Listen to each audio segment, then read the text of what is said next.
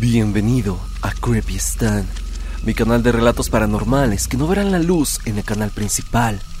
Hoy estaremos abordando varias historias compartidas por ustedes, ya sea por el correo del canal o bien en el grupo de Facebook de nuestra comunidad.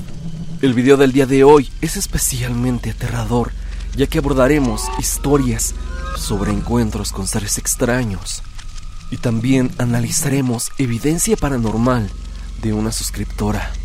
Así que quédate a conocer estos escalofriantes relatos. Pasemos con ellos. Hace poco abordamos la parte 2 del iceberg de Chapultepec y vimos todo tipo de misterios y lados oscuros de este mismo bosque emblemático de la CDMX. Pero algo en lo que no indagué fue en todas aquellas entidades fantasmales que supuestamente vagan por el bosque. Aquí mismo en Creepy Stan tengo la anécdota de un estudiante, el cual asegura haber visto el fantasma de una mujer que vaga por la zona del lago de Chapultepec el video lo abordé hace unos meses, pero es ahora en donde el usuario, Sebastián Cortés, mediante el grupo de Facebook de la comunidad, compartió su experiencia paranormal, en donde asegura que vio a una entidad extraña en el bosque de Chapultepec. Sin más, pasemos con ella. Apenas vi tu video sobre el iceberg de Chapultepec y quiero compartirte mi historia sucedida aquí esto me ocurrió hace ya algún tiempo. Un amigo y yo un día decidimos ir a Chapultepec, ya que se nos hace un lugar muy tranquilo y bueno para pasar el rato. Ese día era sábado, llegamos, había bastante gente. Caminamos desde el metro hasta el monumento a los niños héroes y como vimos bastante gente, decidimos irnos por otro lado. Me refiero del otro lado, el camino que está detrás del castillo de Chapultepec.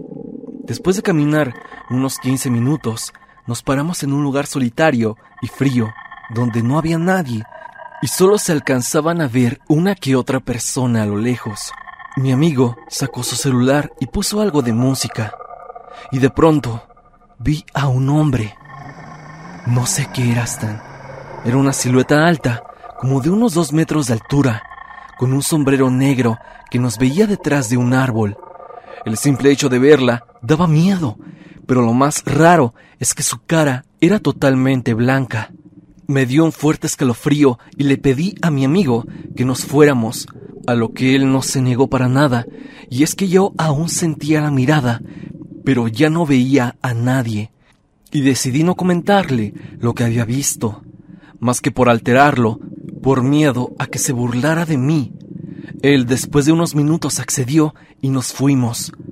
Yo iba nervioso y temeroso, volteando constantemente por si de alguna forma eso nos estaba persiguiendo. Fue cuando llegamos casi a la salida de Chapultepec, cuando mi amigo de pronto se detuvo, se quedó parado y me dijo, Oye, no te asustes, pero cuando nos sentamos, vi a un hombre muy extraño, como de unos dos metros, con sombrero negro y una cara blanca que nos estaba espiando. Se nos quedaba viendo y estaba detrás de un árbol.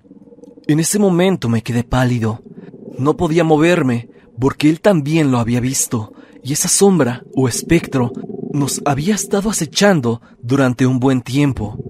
Créeme, Stan, que desde ese momento no he vuelto a Chapultepec.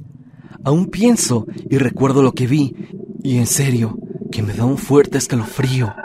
He pensado que quizá simplemente era un tipo raro, pero no.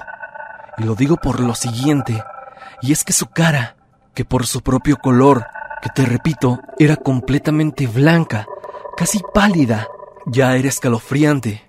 Lo que más me perturbaba era que su cara no tenía boca, solamente era una cara blanca, y donde estaba su boca era algo completamente liso, sin comisuras.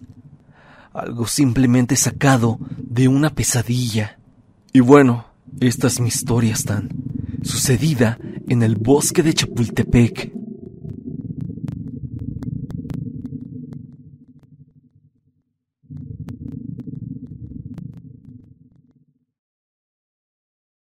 Mediante la página de Facebook una usuario anónimo nos manda una historia de verdad interesante y que podría ser una leyenda urbana de los años 60 en la Ciudad de México.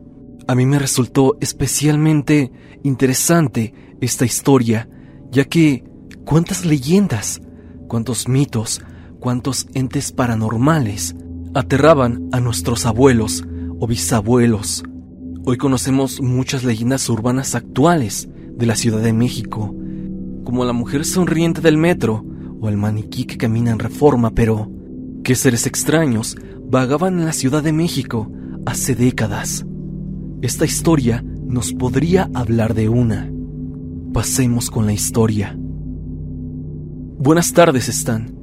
Yo veo tu canal porque me lo recomendó mi hijo y me gusta mucho tu contenido. Yo soy una persona de 59 años. Mira, te voy a contar algo que vio mi mamá allá por los años de 1968 a 1970. Para ese entonces mi abuelita estaba internada en el Hospital Centro Médico, justo en la avenida Cuauhtémoc, en Ciudad de México. Por lo delicado de su salud, tenía que quedarse con ella en las noches. Y cierta mañana, al salir mi mamá para desayunar, por eso de las 7 de la mañana, vio que en la banqueta y sobre la avenida había mucha gente y al acercarse vio que era una señora y un niño de más o menos dos años, los cuales yacían en el piso. Y escuchó que el paramédico dijo que todo era sumamente raro, ya que mencionaba que ambos tenían un par de orificios en el cuello y no tenían sangre en su cuerpo. Era algo muy feo la escena. Yo recuerdo que posterior a esto, en el periódico La Prensa, salió un artículo, y de hecho encabezado también, en donde se hablaba del vampiro de la Ciudad de México. Yo he tratado de buscar información de este hecho, pero no he encontrado nada al respecto. Como te digo, eso fue por los años 68 al 70. Si te sirve mi historia, te agradecería que la sacaras anónima. También quiero contarte otra cosa, no sé si esté conectada con aquello que yo vi en la avenida Cuauhtémoc. Y es que yo tenía una tía la cual vivía en la calle Covarrubias y Avenida Jalisco, en la colonia Tacubaya. Justo cuando estaba la construcción de la línea 1 del metro, todos los días la íbamos a ver. Otra de mis tías, la cual estaba embarazada, y yo íbamos a visitarla, y recuerdo que un día se nos hizo tarde para regresar a mi casa, y al estar entre Avenida Jalisco y Revolución, a la altura de donde estaba el cine hipódromo, oímos unos pasos como si alguien viniera atrás de nosotras. Volteamos, pero no vimos a nadie. Mi tía me dijo que rezáramos, y eso hicimos. Y solo escuchamos un aleteo como de un ave muy grande, pero en serio, bastante grande, y sentimos un aire que olía como a sangre seca. Eso es lo que yo alcanzo a recordar. En ese entonces tendría como unos cinco o seis años, pero fue algo que se me quedó muy marcado. Quién sabe si esa cosa que escuchamos volar quizás se trataba de lo que los periódicos de la época decían, el vampiro de la Ciudad de México.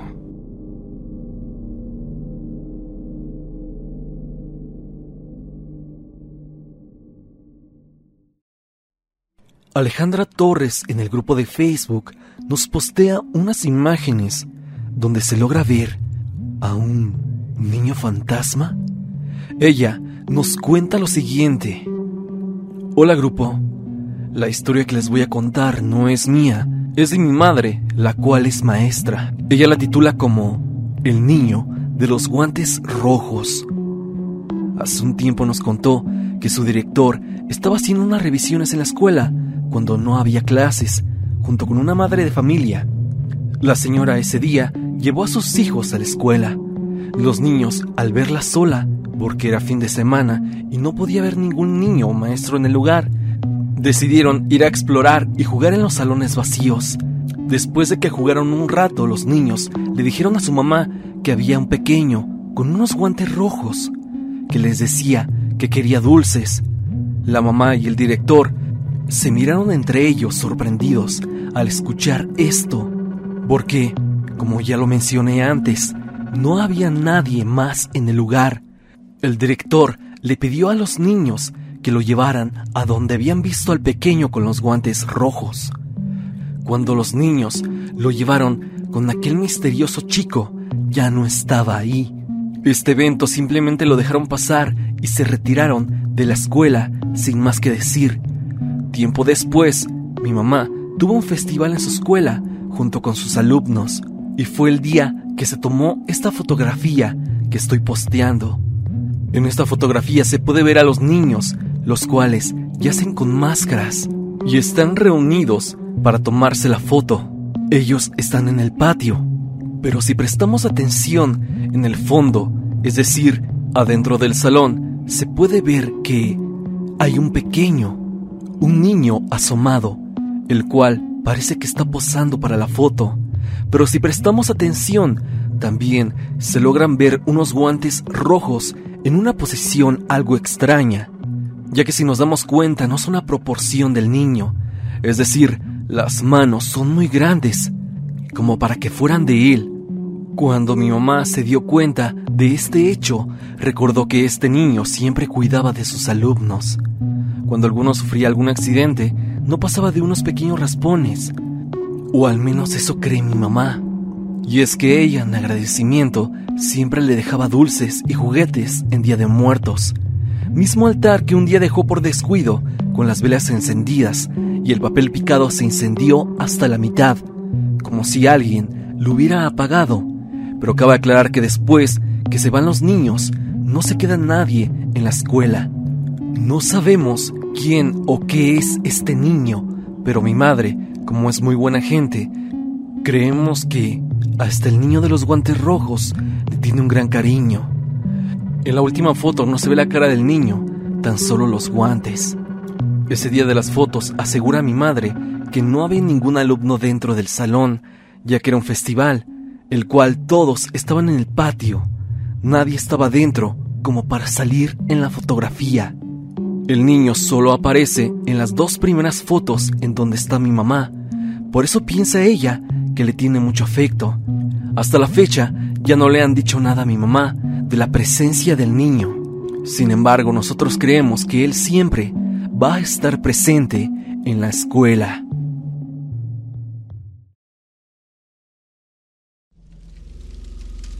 El ser extraño que vimos en la noche.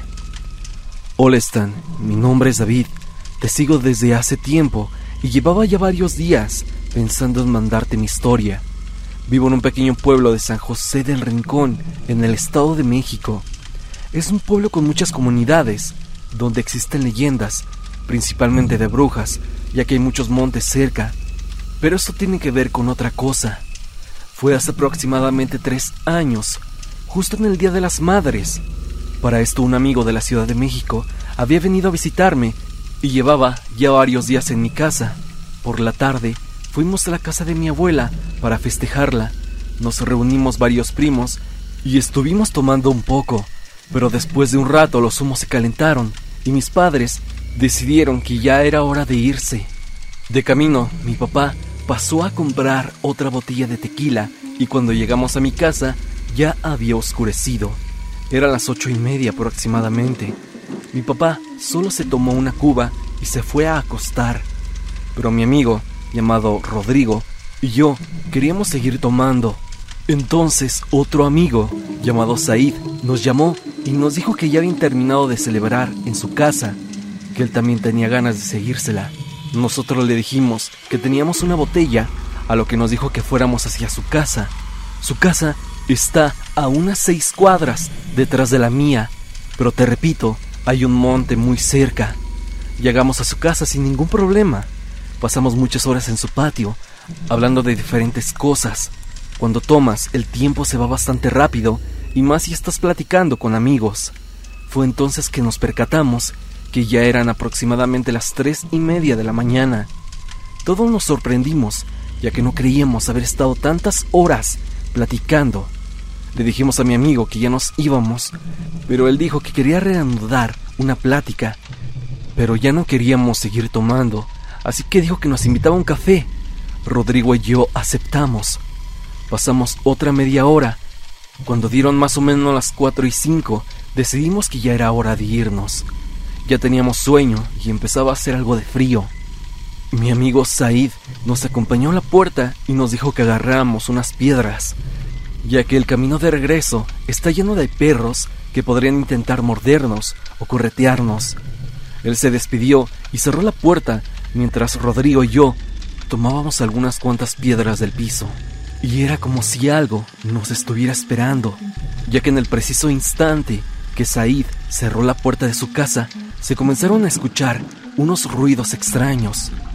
Más abajo vivía un vecino que conocía, y lo primero que imaginé fue que estaba fuera de su casa, tomando con otras personas, ya que se escuchaban varias voces. Pero conforme íbamos avanzando, el ruido se deformaba. Se tornó en un ruido parecido al de un animal, un perro o un gato. Mi amigo me preguntó que si ese ruido era de algún animal. Y conforme seguíamos avanzando, el ruido se deformó otra vez. Yo le contesté que no, que era de una persona. Parecía que una persona estaba llorando. Cabe mencionar que en ningún momento cualquiera de los dos sospechó que se trataba de algo paranormal. Llegamos al frente de una casa donde provenían los lamentos. Pero cuando llegamos el ruido, justamente, se cayó. Así de repente, yo me quedé viendo hacia la casa y volteé para decirle a mi amigo. Aquí era donde se escuchaba el ruido, pero aquí no hay nada. Cuando le estaba diciendo esto, vi que su cara se tornó muy pálida y le comenzaron a salir lágrimas. Yo le dije, ¿qué pasó? ¿Qué viste? Él no me contestó. Estaba como en shock. A mí se me ocurrió voltear y están. Es lo peor que he visto en mi vida. En la casa había dos carros estacionados de forma paralela y en medio de ellos iba pasando un hombre completamente desnudo muy blanco, con la espalda encorvada y los brazos hacia abajo, casi arrastrándolos en el piso, ya que eran demasiado largos, pero su tamaño era descomunal. Parecía que medía aproximadamente tres metros, y eso que iba agachado. Iba en dirección contraria a nosotros. Yo también me quedé frío al instante. Mi amigo me tomó del hombro y me dijo camina, camina rápido. Los dos comenzamos a caminar por la calle, muy apresurados, casi corriendo. Te recuerdo que era el 10 de mayo, o sea, tiempo de lluvias, y por toda esa calle hay muchas casas con techos de lámina, y conforme íbamos pasando por las casas, los techos tronaban como si estuvieran cayendo gotas de agua. Recuerdo que estiré la mano para ver si me caía una gota, pero no se sentía nada. No estaba lloviendo. No sé qué era ese ruido que se escuchaba por las casas en las que pasábamos pero yo imaginaba que esa cosa estaba caminando por los techos. Nos sorprendimos también de que ningún perro se nos hubiera lanzado, ni siquiera ladrado. Todos estaban muy dormidos, como hipnotizados, hasta que dimos la vuelta en la calle de mi casa. Y fue hasta ese momento cuando se escucharon los ladridos de los perros de enfrente. Llegamos a casa, entramos y le llamamos a mi amigo Said para contarle lo que nos había pasado. Él dijo que no había escuchado nada, que todavía se había quedado en su patio unos cinco minutos mientras fumaba y recogía las cosas, pero que no había escuchado absolutamente nada. Nosotros solo nos miramos y comenzamos a temblar, porque no sabíamos qué había sido ese monstruo o ese ser que vimos afuera esa noche. Pero nunca lo voy a olvidar. Siempre tengo bien presente el aspecto de aquel ser. Tengo más experiencias paranormales para contarte, Stan. Pero hoy quise contarte lo que vimos en un pueblo del Estado de México. Actualmente espero simplemente no volver a encontrármelo. Hasta aquí el video del día de hoy. Espero que te haya gustado. Ya hemos abordado algunas historias pertenecientes a ustedes encuentros con lo paranormal. Dime, ¿tú tienes una experiencia paranormal que te gustaría que oyera? Si es así, puedes enviármela al correo evidencia.tristan.gmail.com o bien unirte al grupo de la comunidad, el cual es Tristan Relatos Comunidad. Antes de despedirme, me gustaría que fueras a ver el nuevo podcast que he subido a mi canal Stand and the Die Podcast, donde hablamos sobre diversas experiencias paranormales que vivió nuestro invitado de Dani. El link lo dejaré en el comentario fijado. Sin más que decir, no te olvides de que yo soy Stan y te deseo dulces pesadillas.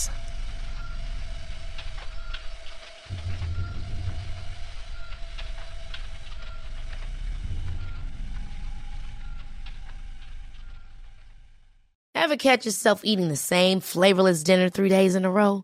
Dreaming of something better? Well, HelloFresh is your guilt-free dream come true, baby. It's me, Kiki Palmer.